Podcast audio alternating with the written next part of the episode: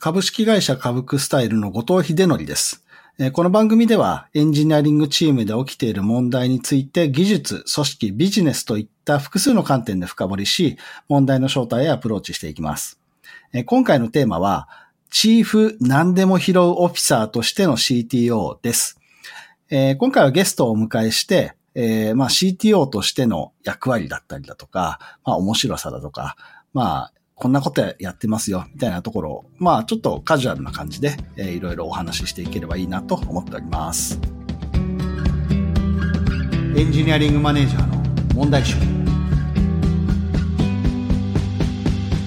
では本日のゲストをご紹介します。株式会社レアジョブテクノロジーズ CTO 兼プロダクトマネージャーのジャンボさんです。ジャンボさん軽く自己紹介をお願いできますか？はい、本日はよろしくお願いいたします。えー、ご紹介預かりましたですね、株式会社レアジブテクノロジーズの、えー、ジャンボ、えー、羽田と申します。よろしくお願いいたします。あの、ポッドキャストだとですね、音声で全然わかんないと思います。体が大きくてですね、ジャンボと呼ばれていたりします。ちょっと今の会社でこのあだ名を流行らせるの失敗してて、羽田さんって会社呼ばれちゃってるんですけど、あの、インターネットではジャンボでやらせていただいてます。よろしくお願いいたします。業務としてはですね、あの、レアジョブというプロダクトであったりとか、プロスマートメソッドといった英会話をメインとしたプロダクトを運営するレアジョブのですね、子会社、ユース子会社で CTO を担当していまして、関連するプロダクトであったりとか、プロジェクトのですね、ま、責任者の担当をしております。で、もともとはですね、前職、あの、ヤフーにいまして、モバイルアプリの開発であったりとか、インフラをこうやってきた中で、えー、今、レアジョブというところにも7年目になってまして、CTO と役割でですね、全体のシステムの干渉であったりとか、えー、プロダクトマネージャー、デザイン領域も干渉しているので、そのあたりのですね、えー、責任者としても、えー、担当しております。はい、本日はよろしくお願いいたします。はい、ありがとうございます。よろしくお願いします。なんか、その、ジャンボという ワードの由来が実は体が大きいということだったというの初めて知りました。一番シンプルな、はい、理由だと思います。なんと、はい。はい。ありがとうございます。じゃあ、親しみを込めて、ジャンボさんと、はい、よろしくお願いします。はい。まあそんなわけで、あの、まあ CTO 兼プロダクトマネージャーみたいなところで、まあ私があの CTO、COO っていうのを兼ねているのと、なんかこう、すごく親近感が湧くな、なんて思いつつ、今日いろんなお話ができるのを楽しみにしております。で、まあとはいえ最初に、まずそのジャンボさんが置かれている状況みたいなところを、ある程度こう、網羅的になんかサクッと伺いたいななんて思っているので、まあ今、あの、の役割で、なんか組織の状況とか、そういったところ、定量定性みたいなところを最初にさまってなんかお話しいただけると嬉しいなと思います。はい、わかりました。はい。えー、私はですね、今、レアジブテクノロジーズというところでまだ、あの、子会社としては立ち上げ2年目の会社になっていまして、えー、もともとはレアジブと一つの会社があって、で、そこにですね、あの、7年前に入社をしています。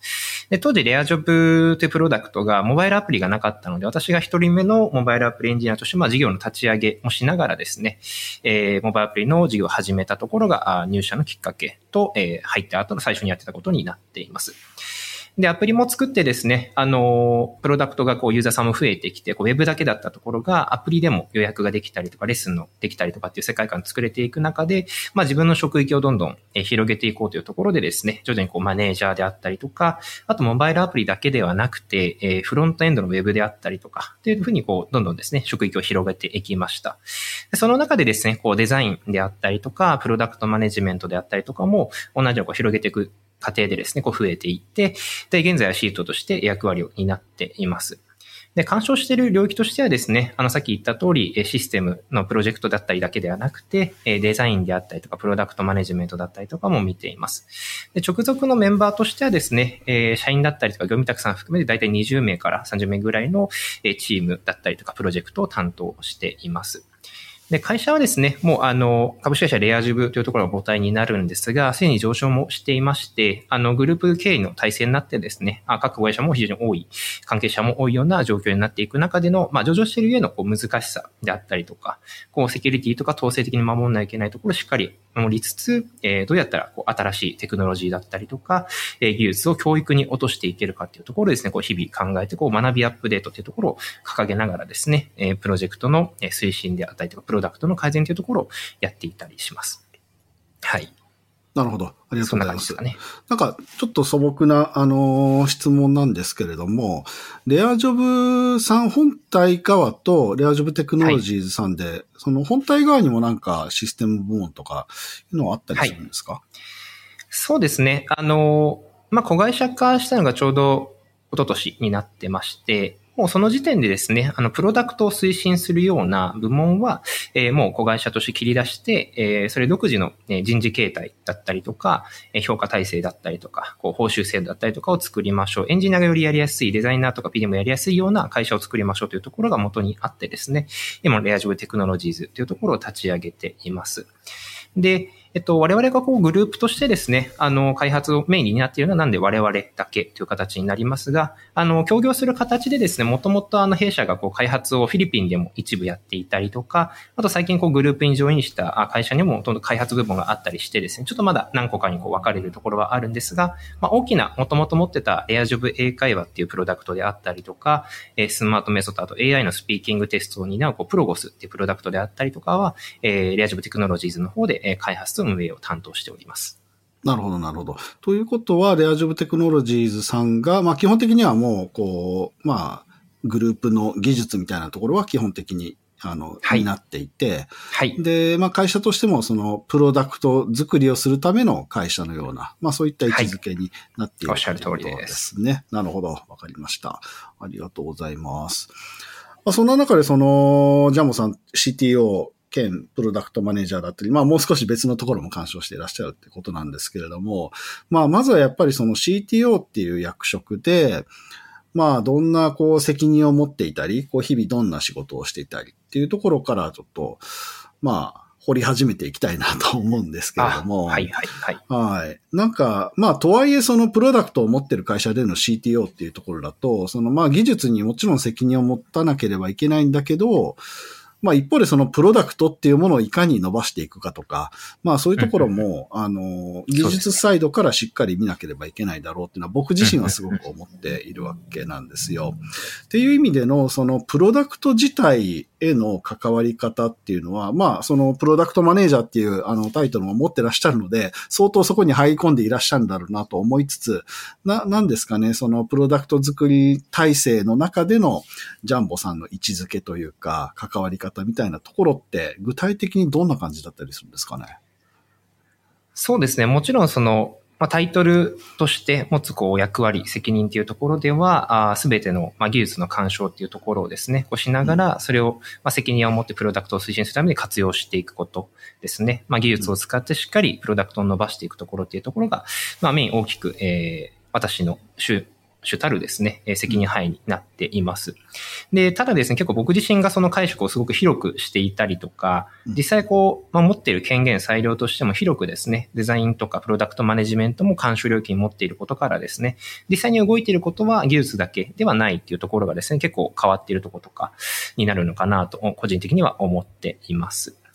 で、えっと、関わり方としてはですね、本当にもうプロダクトに関する入り口から出口で、えっと、まあ、一つのこう、プロダクトリア塾英会話というものがある中でですね、まあ、その中でこう今市場としてどういった状況であるかであったりとか、僕らのお客様ってこう先生と生徒両方いるんですけど、うん、その先生とか生徒にとってどういったあのプロダクトの状態、機能の状態がすごいこう、まあ、辛い、使いにくいかというところの、えー、連携を CS としながらですね、まあ、カスタマーサクセスとしながら課題を吸い上げたりとか、時にはこうインタビューアンケートみたいなことを企画したりとかっていう本当にプロダクトマネジメントの領域の業務もやっていますし、うん、あとはそれをですね、実際にメンバーと協業しながらですね、えー、施策を進めたりとか、企画に落とし込んだり、プロジェクト化したりとかっていうところのマネジメント領域も担っています。で、なんでこう自分でその課題を吸い上げて、実際にこう PRD みたいなものを自分で作って、で、簡単な仕様をこう書き上げて、実際にエンジそれを詰めて、で、なんならリリースしから運用してまでっていうところも、プロジェクトに対しては自分で全部担当してですね、回していることもあります。で、これはまあ、あの、それが効果的、まあ結果的にやってるとこも正直なくはないんですけど、ただやっぱやっている、自分がその広く領域を持つことで出せてるバリューだったりとか、特にその技術、今新しくこうチャット GPT であったりとか生成 AI みたいなところが入っていく中で、これをどう入れていくのか、どう入れるのが望ましいかっていうところをですね、なんか現時点で考えてみると、その両方の干渉領域を持っている人が動けることってすごいスピード感を出せるなって結構自分自身での実感もあります。うんうんうん、はい。なので、こう、そういったこう、今、特に教育の業界だったりとか、プロダクトってなかなかこう、革新がしにくいとか、こう技術的な新しいも言いにくいところがあったりとか、いろいろなこう背景がある中で、そこのスピード感を出すためには、あの、僕が CTO として、兼こう、プロダクトマネージャーとして、まあ、その、テクノロジー、技術だけではなくて、実際にその施策を何するべきかとか、えー、どういったものが適切かとかっていうところのですね、プロダクトマネジメント、デザインというところを持っていた方がですね、え効果的なシーンがあるなと思いながらですね、え関わりを持ってそういったプロジェクトとか役割も担当しております。うんうんうん。なんかそのめちゃくちゃわかるなっていうところだらけなんですけれども、はい、まあ、その、まあ、プロダクトへの入り込み方は若干僕とその程度が違うかなとは思いつつも、ただその、僕の方のやってるプロダクトもかなりの度合いで、その技術のことを本当に土台にしながら、プロダクトを作っていくみたいなところが必要なので、なんか本当に一体となって、技術とプロダクト側が、もう本当に一つであるかのように動いて、プロダクト作りをしていくってことが本当に必要になってるんですよね。でそういう意味では、エンジニアバックグラウンドみたいなものをきちんとっていうか、まあ強く持った上で、プロダクトのことも考えていくっていうのが、まあ一番こう、なんですかね。まあそうじゃない人ももちろん活躍できるんですけれども、技術バックグラウンドを持ってる方が、あの、やりやすい部分も結構な割合であるのかなと思ったりしているので、うんうん、なんかその、ジャンボさんの仕事の仕方はもう本当に共感しますね。はい。っていう、まあ共感を持った上で、まあそこもめちゃくちゃ話したいんですけれども、もう少しなんか状況を聞きたいなと思っていまして、はい。なんかそのジャンボさん以外にもプロダクトマネージメントをしている方がいらっしゃる、ってことでいいですか、ね、おっしゃる通りです。はい。あの、僕がこう、見ている範囲だとですね、こう、プロダクトが弊社いくつかあって、うん、で、まあ、マルチプロダクトなものの、こう、上の、上のプロダクトマネジメント領域を私が、あの、まあ、全体の干渉はするんですけど、各プロダクトに1名とか2名とかですね、プロダクトマネージャーをアサインしつつ、えー、プロジェクトとか状況によってはそこを一緒に支援したりとか、一緒に入り込んでいくっていうスタイルをとっています。なんで、あの、各担当のプロダクトを見てくれてるメンバーはもちろんいて、彼らが、あの、メインでは担当してくれてるんですが、なんかその、現場から動きにくいような意思決定であったりとか、こう他の部と横断するような動きがあった際は、私が入っていって、で、一緒にこう、なんか、リスクであったりとかですね、こう技術的にこう投資、攻めたい部分だったりとか、あとこう、ユーザーの課題に対してのこう深掘りみたいなところをですね、一緒にやることが多いですね。結構あれなんですかね、なんかこう、ジャンボさんの立ち位置が、すごくこう、メインでこの KPI 持ってますみたいな感じではなくって、なんかこう、傭兵的に何かが必要そうな時にピュッて入っていくみたいな、そういったニュアンスだったりするんですかね。そうですね。あの、本当何でもやる傭兵だと思っていただけるすごいありがたいかなと思ってますし、僕自身なんか CTO の役割をこうすごいこの2年ぐらいタイトルとして持ってこう考えていく中で、まあ結局そのプロダクトを推進するために何でもするっていうことは間違いないのかなと思っています。で、結構僕らマルチプロダクトかつですね、こう担当のえー、専任のメンバーもいたりとか、逆に横断のメンバーもいたりとかする中で、じゃあどうしたらこうコラボレーションが一番しやすい状態なのかとか、うん、何がこうボトルネックになっちゃうのかとか、他のプロダクト、プロジェクト良かったことってどう展開したらいいのかみたいなところは、結構自分自身がですね、言語化のフォローをしたりとか、実際にこう手を動かしてそれを導入したりとかってことをですね、やっていますね。はい。なんでもう本当に、まあ、余平って言い方はすごい僕自身もしっくりくるかなと思ってますね。うんうん、なるほど、なるほど。そうですよね。なんか、しっくりきています。なんかでも、あの、そのあり方が一般的かどうかはなんかそうじゃないケースもあるなって思っていまして、まあ他社さんですと、例えばまあ CTO 兼 CPO みたいになって、あの、プロダクトの方ももう完全にトップとして、なんかこう、率いていくみたいな形も、まあ実際にあるかなと思ってまして、でもまあジャンボさんはそうではなく、なんかこう、こぼれてるボールだったり、なんかこう、急に立ち上がってきたトレンドみたいなところを拾って、さっと動くとか、まあそういうところをやってらっしゃるんだろうなっていうふうに理解しましたね。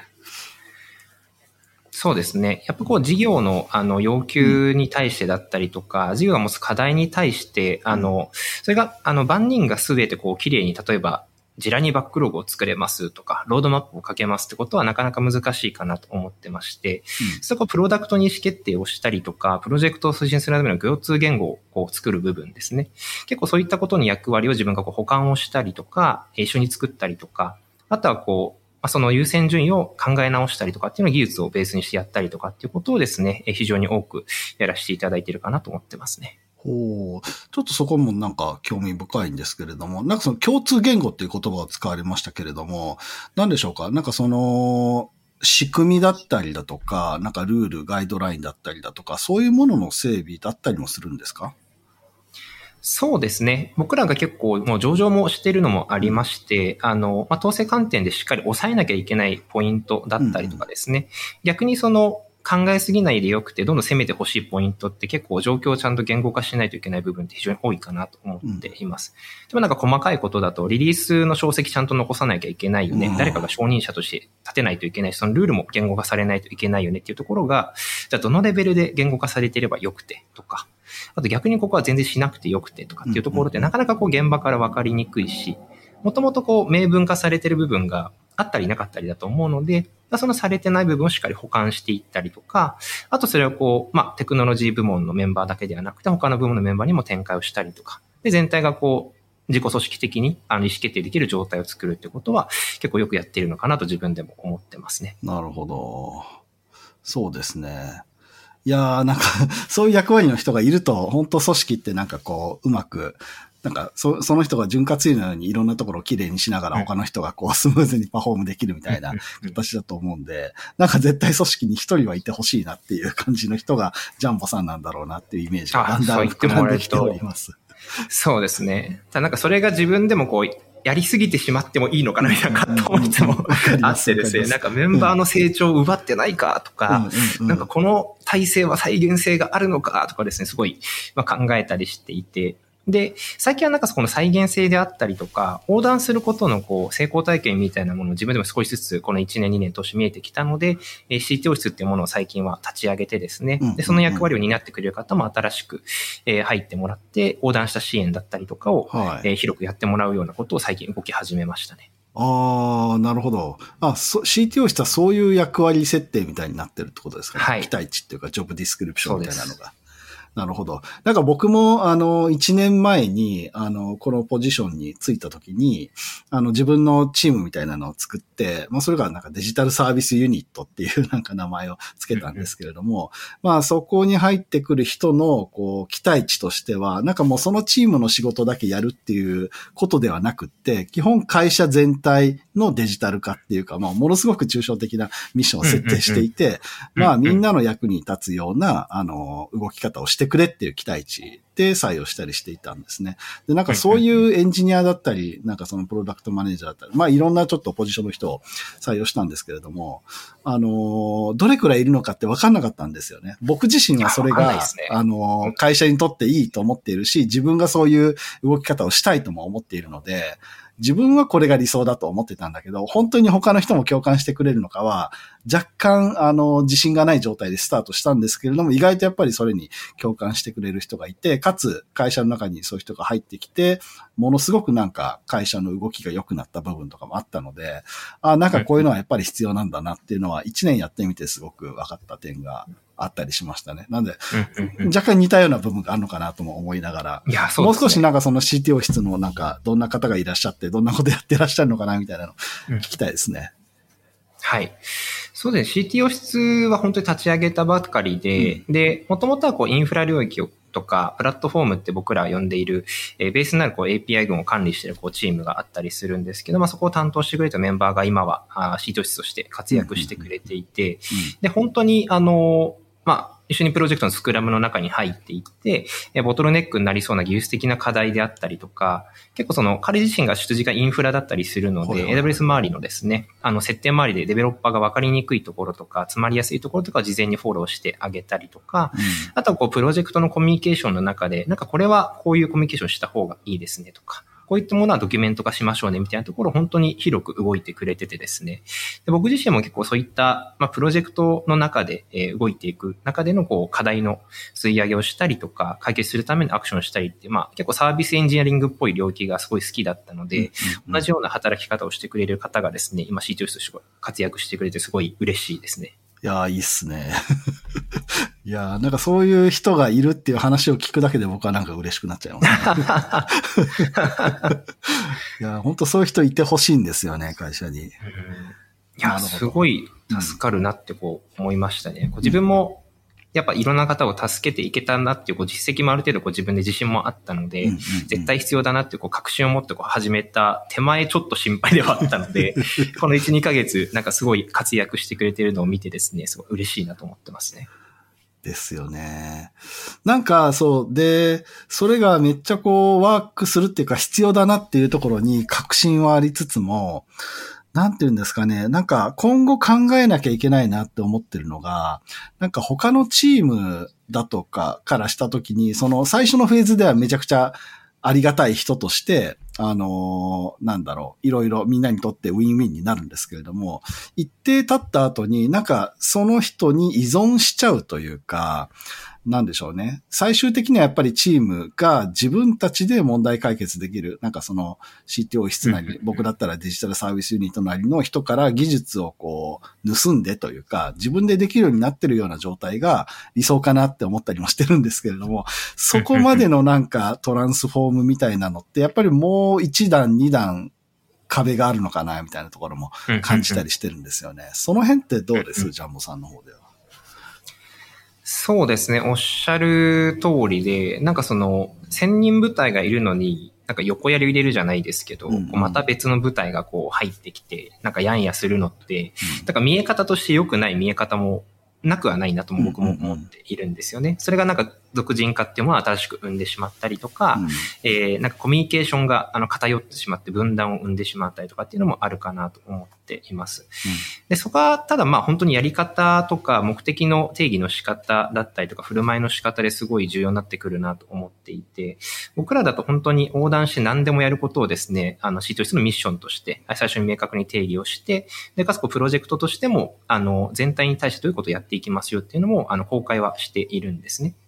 で、かつこう逆になんかやらないこととかの線引きもすごく一方で重要かなと思っていまして、えー、なんかそのメインのリード機能の開発も全部やってしまうみたいなことをやり始めると、なんかどっちが先人なんだみたいなことになっていったりとか、本来担うべきこう横断で出すべきバリューが出しにくくなってくると思うので、うん、まあ本当に必要があって、そのスポットでとかっていうのはなくはないと思いつつも、例えばこうプロジェクトがあった時にメインの機能を CTO して全部作っちゃいますってやってしまうと、うん、結構やっぱ現場のモチベーションも下がるだろうし、何よりこうプロジェクト面白くなくなっていくと思うので、なんでやっぱりそのプロジェクトはその担当者が成功体験をしっかり積みつつ、それを効果的に作ることであったりとか、より安全にチャレンジしてもらえるような体制を作ること、その役割を提供することが CTO 室だったりとか、横断する部隊にはすごい重要なんじゃないかなと思ってますね。なるほど、なるほど。そこは結構明確に、こう、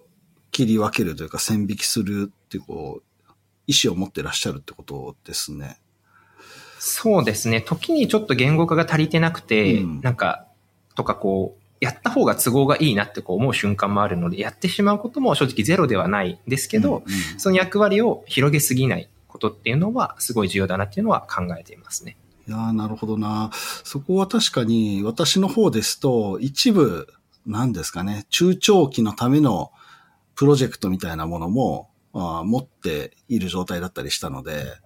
そうするとやっぱりそこだけに知識が偏るみたいなことが実際起きているんですよね。うんうん、なんでそれはやっぱりちょっと役割設定をもう少し限定するとかが僕の方だと必要なのかもしれないですね。うんうんうん、なるほど。参考になります。だけど難しい。難しいですね。すねなんか、絶対やった方がいいなっていう、なんか、謎の確信はあるんですけど、うん、ちょっと謎の不安も一方であるみたいな状況なので。はい。僕らもまだチャレンジしてから2ヶ月、3ヶ月っていう風な感じなんで、うん、はい。まだまだ解像度は上げていける必要があるかなと思いますね。まあ本当なんかどういうチームを作ってどういう役割持たせていいかなんて本当答えがないですし、難しいですよね。うん、そうですね。状況でも変わっていっちゃうと思いますしね、うん、そこは。まあ、ジャンボさんの CTO、プロダクトマネージャーとしての、なんていうのかな、こう、まずメインのミッションみたいなところいろいろ、あの、お話を聞いて、まあ、まだまだ話したいないなともそこも思っているんですが、あの、一方で、あの、ちらっと話題に出た、まあ、デザイナーのところも見ているようだったりだとか、まあ、そういうところも気になっておりまして、まあ、なんでかというと、私もなんか CTO とか COO、まあ、もう役割がそれを示してるかもしれないんですけれども、まあ、なんかこう、なんですかね、そんなこともやってるんですか？みたいなこともいろいろやってたりして、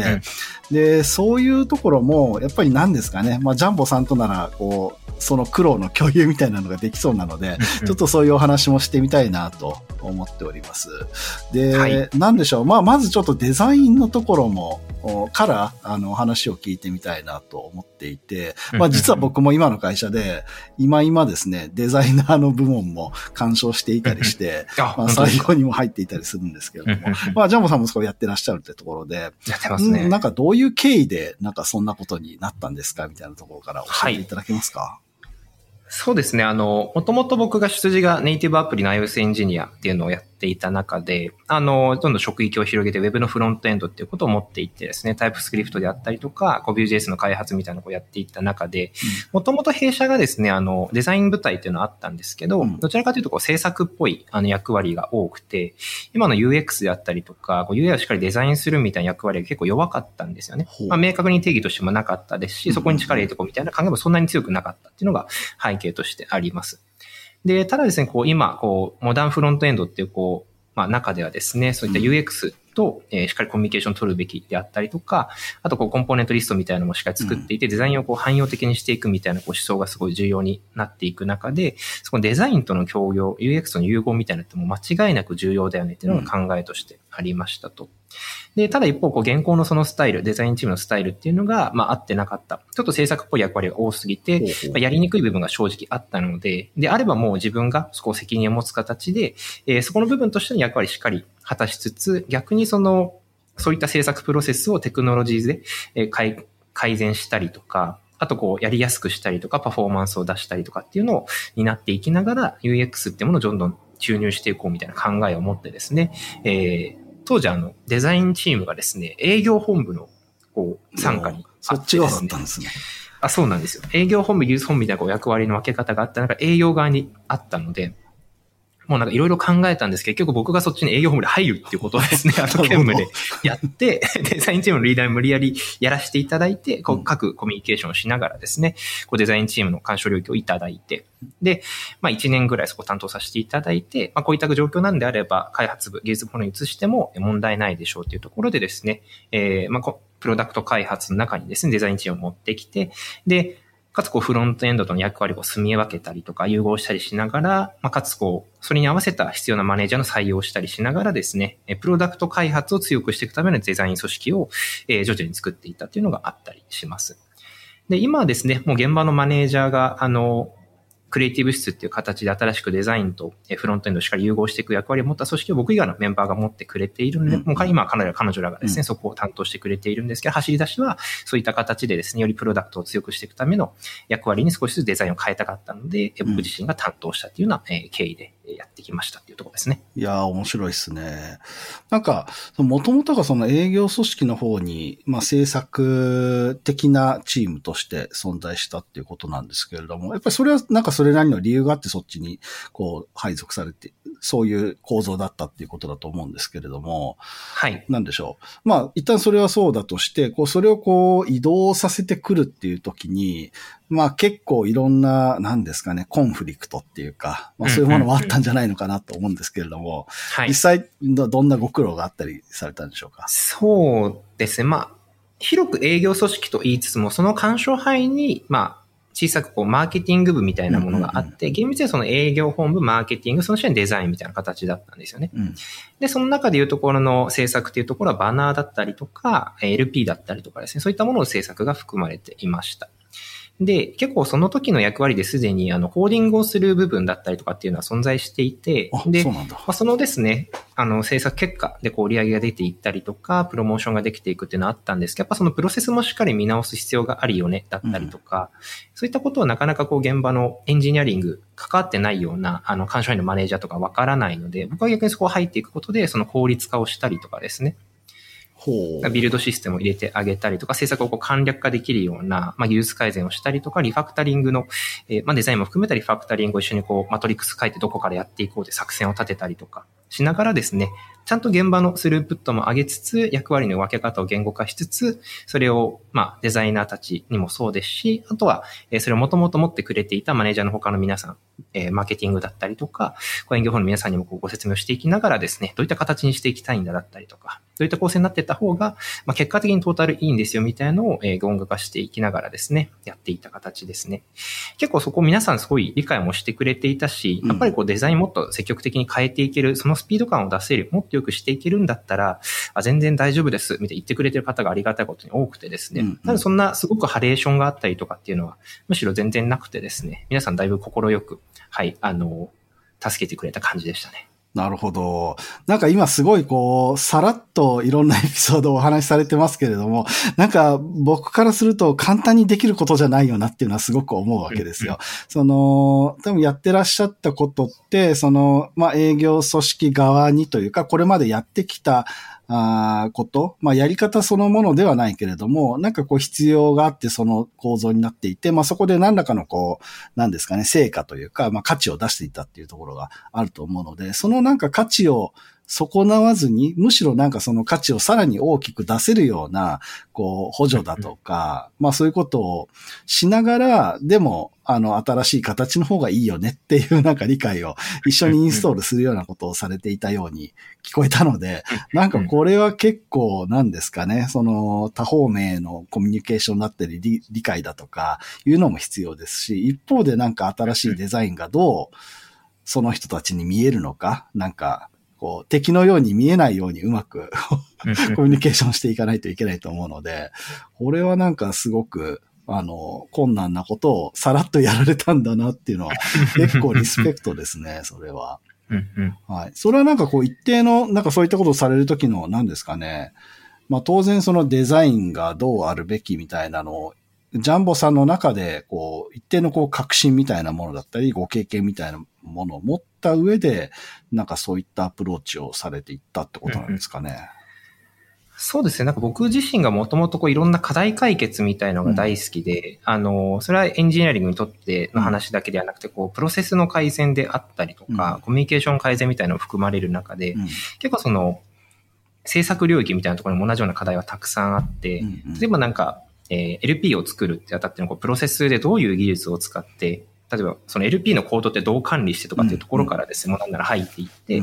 で、その効率的に汎用的に使えるようなリポジトリはこういう設計にしましょうだったりとか、結構それって、まあ、制作領域とは言いつつエンジニアリング領域だと思っているので、そこでのこう、もともと持ってた知見を活用できたりとか、あとはこう依頼のフローとかですね、制作されるバナーを作ってくださいとか、LP 作ってくださいっていうところのフォーマットをしっかり整える部分だったりとかっていうのも、まあ、スクラムであったりとかですね、あの、まあ、最低限このアイテムを達成するための項目の、え定義の作り方みたいなところから流用している知識ですし、なんかもともと結構僕自身がいろいろ、ま広くエンジニアリングしてきたところの課題解決の手段っていうところが制作とかデザインとかでも、あの、運よくはまっていって、で、実際それでこういろいろ依頼を受ける流れが整理されたりとか、あとはこう、制作のプロセスの中でのページを作るスピードが上がったりとか、こう画像を出していくときに必要なツールが新しく入れやすかったりとかですね。うん、で、あの、バリューが出していけたところがですね、他の方から見ても、あの、よく見えてたんじゃないかなっていうふうには想像してますね。いやー、なるほど。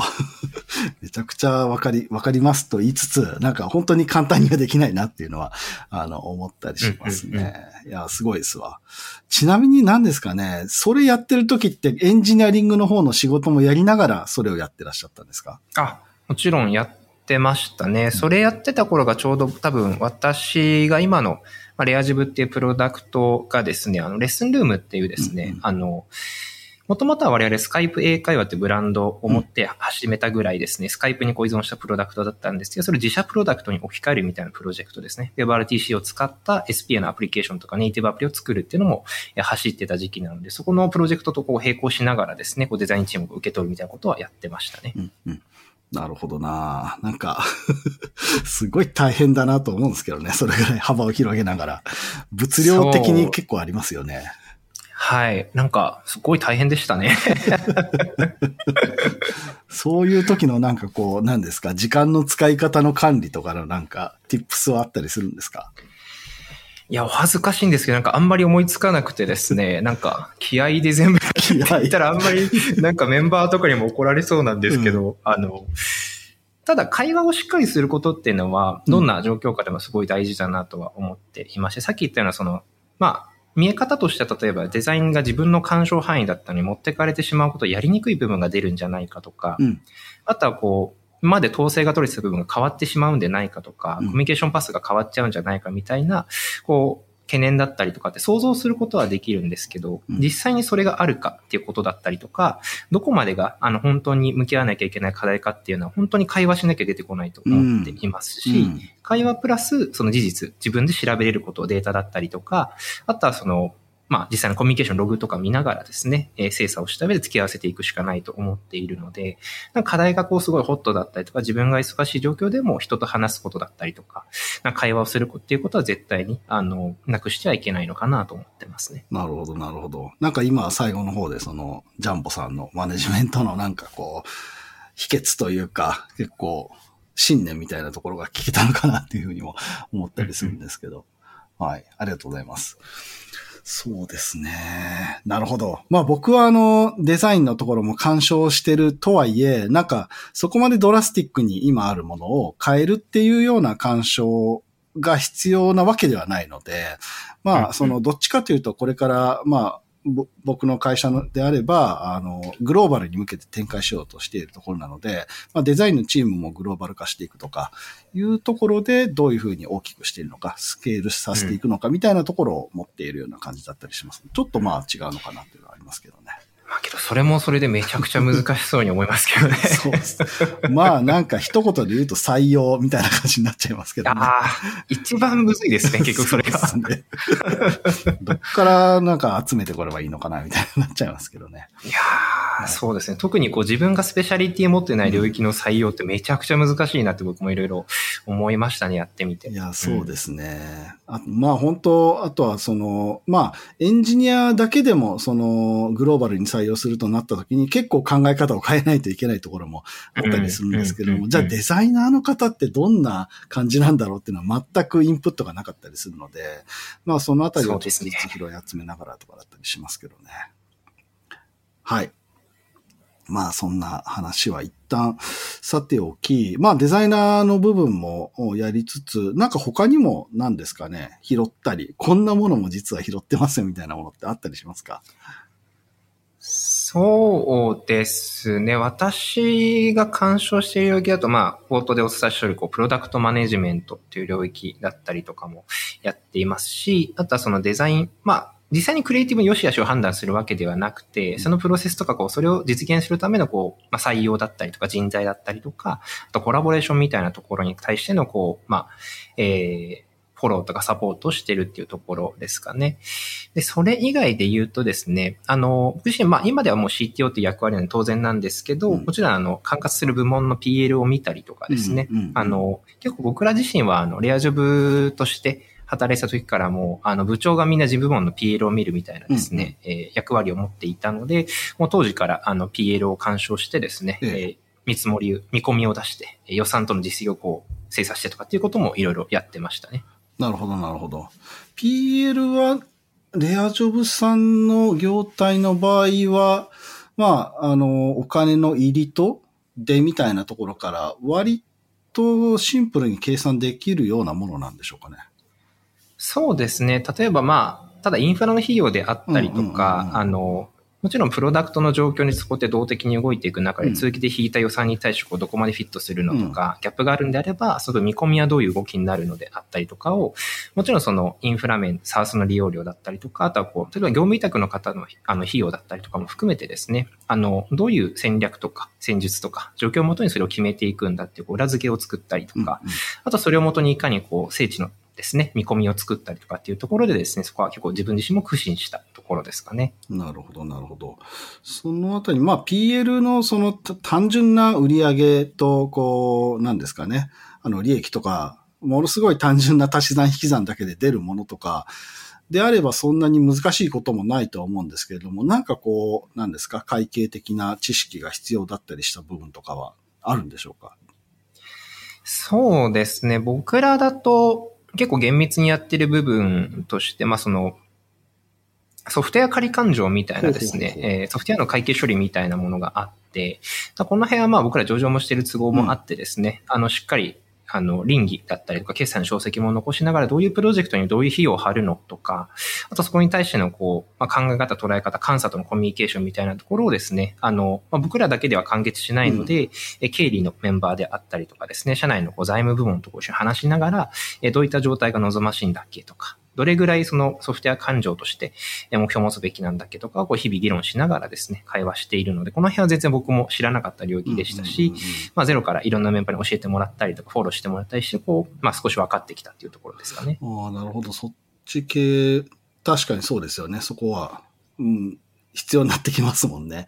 はい。はい。まあ今までなんかいろんな会社さんのお話を伺ったり見たりしてきた中だと、まあなんかこうタイムカードベースからうまく あの算出したりだとか、なんかそういうことをやってらっしゃったり、もしくはまあ一定こうソフトウェアエンジニアの人数とリリースしてるものの数だとか、なんかそういうものを根拠にあの計算してるとか、いくつか伺ったことありますけど、まあどうでしょう。まあ話せる範囲でなんですけれども、なんかレアジョブさんの場合はなんかどんな、そのプロジェクトになんか何人月みたいなとか出してあるとこなんですかね。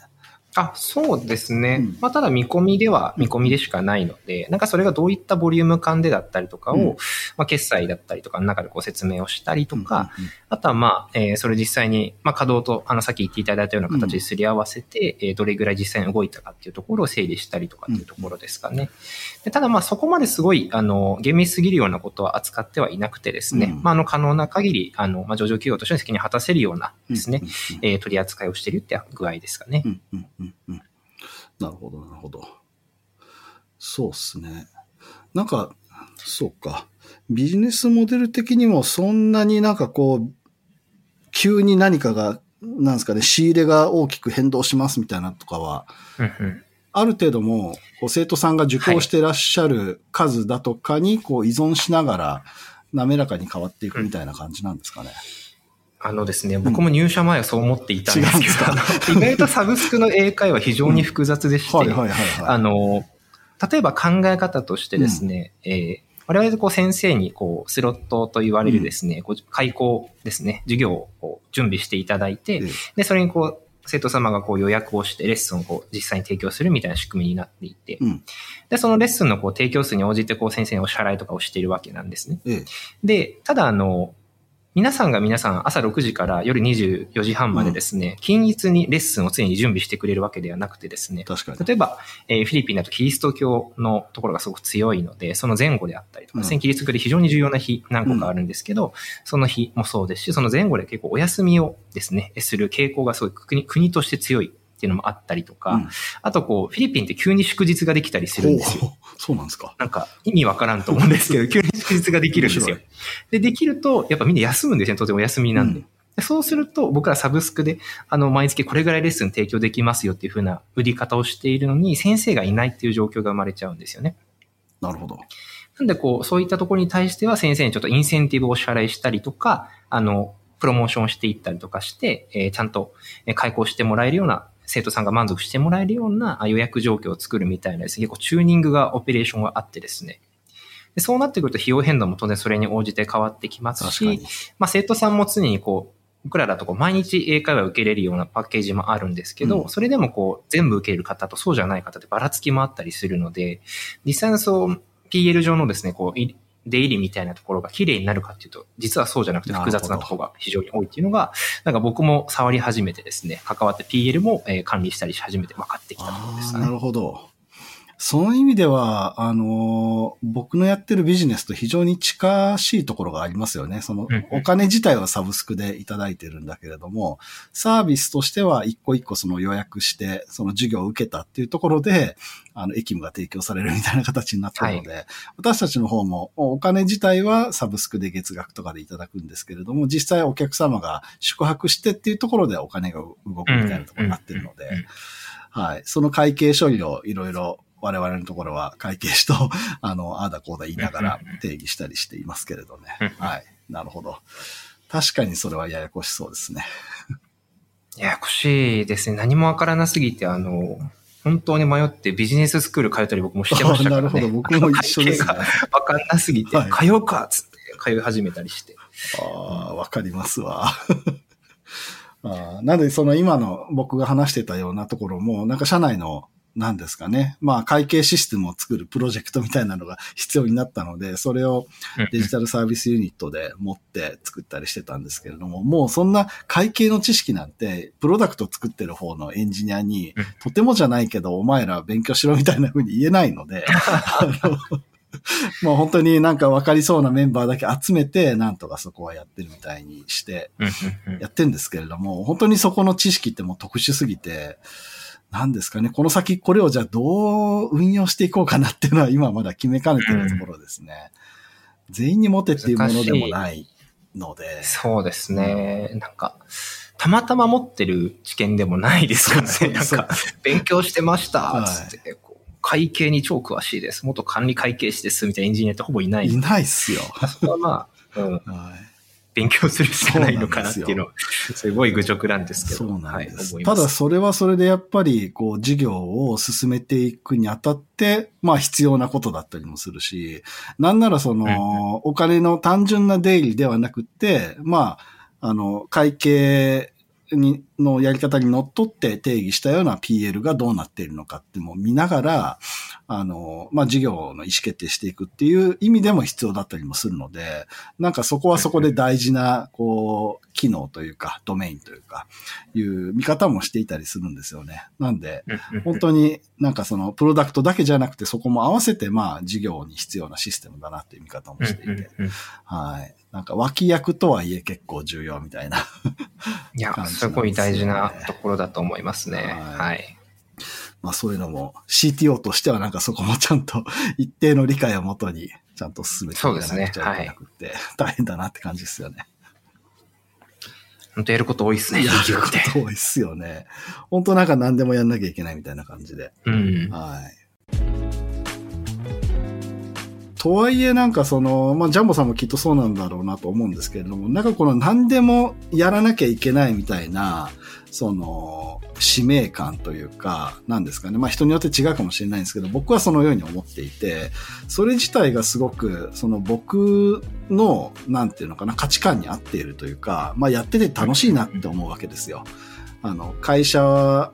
全体だったり事業を前に進めるために、まあその会計みたいなことも必要とあらば、こう勉強してでもやんなきゃいけないし、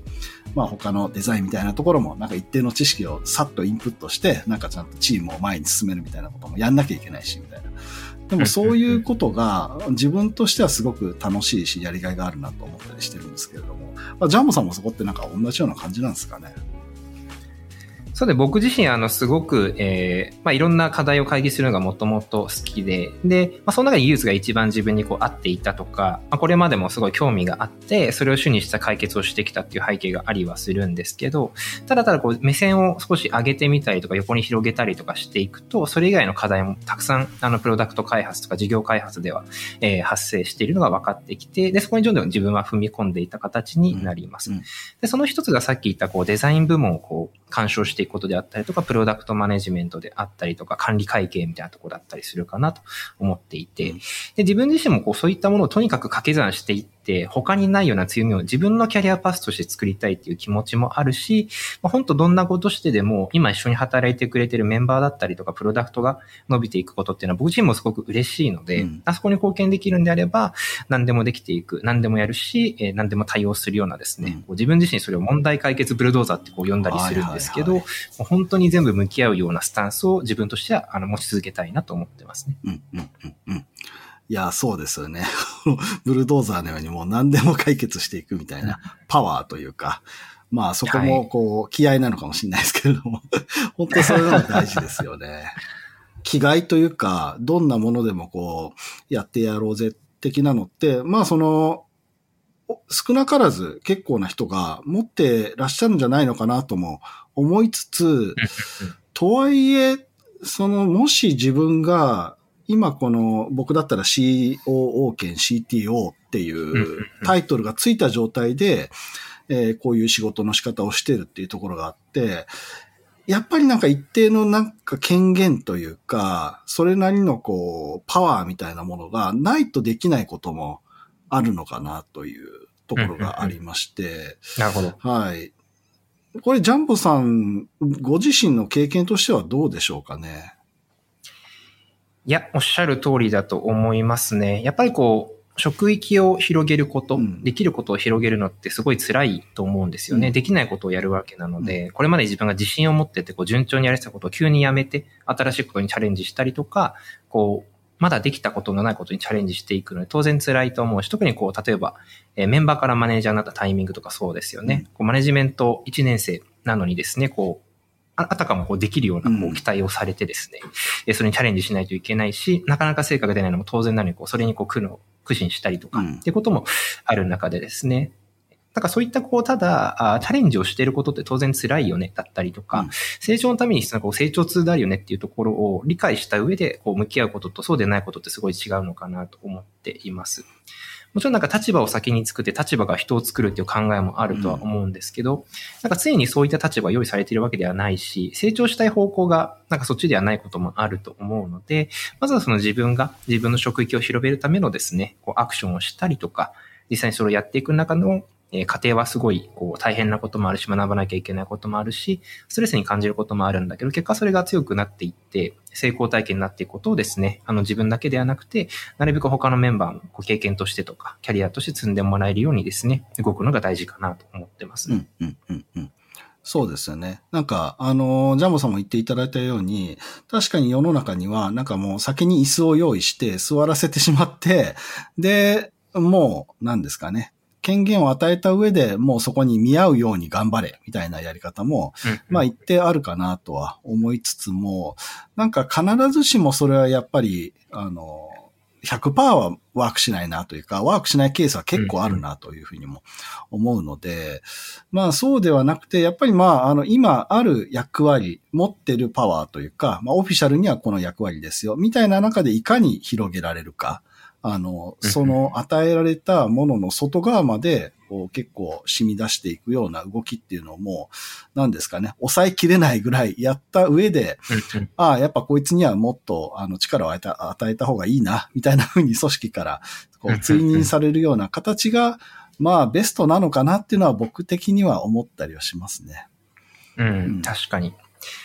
なんかその染み出すみたいなすごくいい表現だったなって今思っていて、なんか染み出してるのってすごい周りから見てわかると思うんですよね。この人すごいチャレンジしてるなとか広げていってるなとか、それってそのまあ、直属の上長から見てもそうだし、そうじゃない、周りのメンバーから見てもそうだし、うん、で、それでその方が実際にこうチャレンジをして、で、それが評価されてこう、昇進とかしていくとですね、すごくいいと思うんですよね。うんうん、で、結構やっぱり事業会社とかですね、になってくると、当然その、まだ定義されてない役割、誰かやらないといけないシーンっていっぱいあると思うし、それをやることで本当にプロダクトが、あの、今までとは違うような速度感で作れることもたくさんあるので、そういったチャンスをこう、やっぱ、ものにしていくためには、なんか自分のその置かれた立場からどんどん染み出していって、新しいことできるようになったりとか、えー、チャレンジしてですね、こう実績を作っていった方がお得だなと僕自身思いますね。うんうんうん、そうですね。なんかその辺は僕もすごく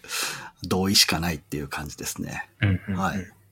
まあ、みたいな、あの、考え方をしつつ、何ですかね。まあ自分が今、たまたま、こう CTO と COO みたいなロール、まあ CTO っていうロールを、こう持ってはいるんですけれども、なんかこの役割に、じゃあ他の方々が、こう、なっていただく このパスに進んでいただくみたいな時に、なんかどういうこう、何をこう勉強したらいいんですかとか、どんなこう経験をしたらいいんですかみたいなアドバイスが、僕にはできるんだろうかっていうのはなかなかわからなくて、なかなかこの再現性のあるような、こう、やり方でここに到達するってものでもないような気がしてはいるんですけれども。とはいえなんかこの、あの、聞いてらっしゃる方に何かこう、こういうふうにやったら CTO のに近づけますよみたいなのを一言でも言えるといいのかなと思ったりしてるんですけど、なんかあったりしますか？ジャンボさん。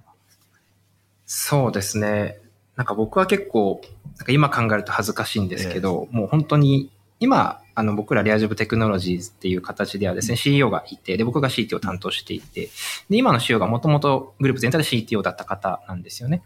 で、その方がこう入ってくれたタイミングで僕はもう、あの、CTO なりたいですってこう言ってたんですよ、当時自分が。あの、その頃って多分6、7年前ぐらいなので、えー、僕がまだ20後半ぐらいの時ですかね。にもう CTO なりたいですってこう何もわからないながらこう 言い続けていて。うん、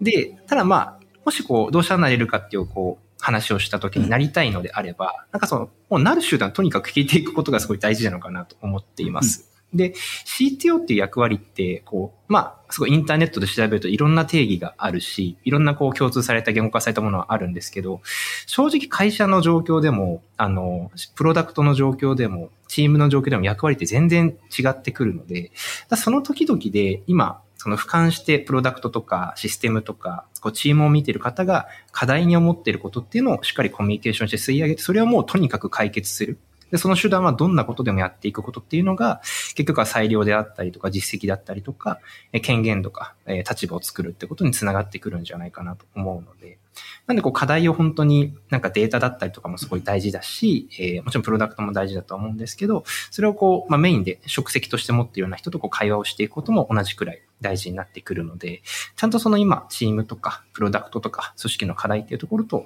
えー、向き合うというすごい普通のことを言っただけなんですけど、が大事になるんじゃないかなと僕は思います。いやまあその通りなんでしょうね。はい。なんか今、三つのことを言っていただいたんだなっていうふうに思っていて、まず CTO になりたいと思うこと、はい、宣言することみたいなところと、あとはまあ、こう、自分に対して、こう、なれるパスをアドバイスしてくれる人に、こう、ひたすら聞くみたいなこと。それから、とにかく課題を解決すること。まあ、この三つということなのかな。まあ、確かに、もうそうだよなとしか言えないですね。まあ、僕自身も一定こ、ねはい、その道を辿ったんだろうなっていうふうには、今、振り返って思いますね。うんうんそうですね。なんか本当はもう、いや、この本読めばなれますよとか言いたいんですけど、ないっすよね。思いつかなくてですね。本当に会話して苦労して頑張ってみたいなことになっちゃうので、うん、なんか、言うのちょっと読みましたけど、はい、そうだと思いますね。はいまあでもあれですね。やっぱ多くの方に、あの、この CTO みたいな役割の、こう、面白さというか、チャレンジの大きさというか、あの、味わってもらい、もらいたいなっていうふうに僕自身も思うので、はい。なんかなりたいなって思う人は、ぜひ宣言して、なんかジャンボさんや僕に話を聞きに来てくれたらいいかなと思っております。はい。ぜひぜひお願いします。ジャンボさんありがとうございました。もしお知らせなどありましたら、一言二言お願いします。はい、えー、株式会社でヤブジオテクノロジーズはですね、あの、絶賛学びをアップデートしたい方、移動テックでですね、新しいものを作りたい方っていうところをあのお待ちしてますので、あの本当にプロダクトマネージャーかデザイナーからエンジニアからですね、全方位採用してますので、えぜひぜひですね、お話聞きに来ていただければと思っております。採用フォームでもいいですし、私のツイッター、あの、ジャンボでですね、問い合わせいただいても大丈夫なので、よろしくお願いいたします。はい。そんなわけで今日はジャンボさんと、まあ CTO 談義みたいな感じでいろいろなお話をさせていただきました。あのー、まあそうですね。なんかこういろいろ再現性のないような部分とかも多く感じられたかもしれませんが、あの、やってみると本当にこう、事業、会社を前に進めていくっていう面白さみたいなのは、まあ、この役割でしか味わえないようなものがありますので、ぜひ、あの、本当に多くの方が、あの、ここに向かってチャレンジしていただけるといいなと思っております。さて、この番組では感想や質問、リクエストなどお待ちしております。番組詳細欄にあるリンクよりお気軽にご投稿ください。えツイッターではハッシュタグ EM 問題集をつけてツイートしてください。EM はアルファベット、問題集は漢字でお願いします。そして Apple Podcast や Spotify の Podcast ではレビューもできますので、こちらにも感想を書いてもらえると嬉しいです。お相手は株式会社株クスタイル COO 兼 CTO の後藤秀則でした。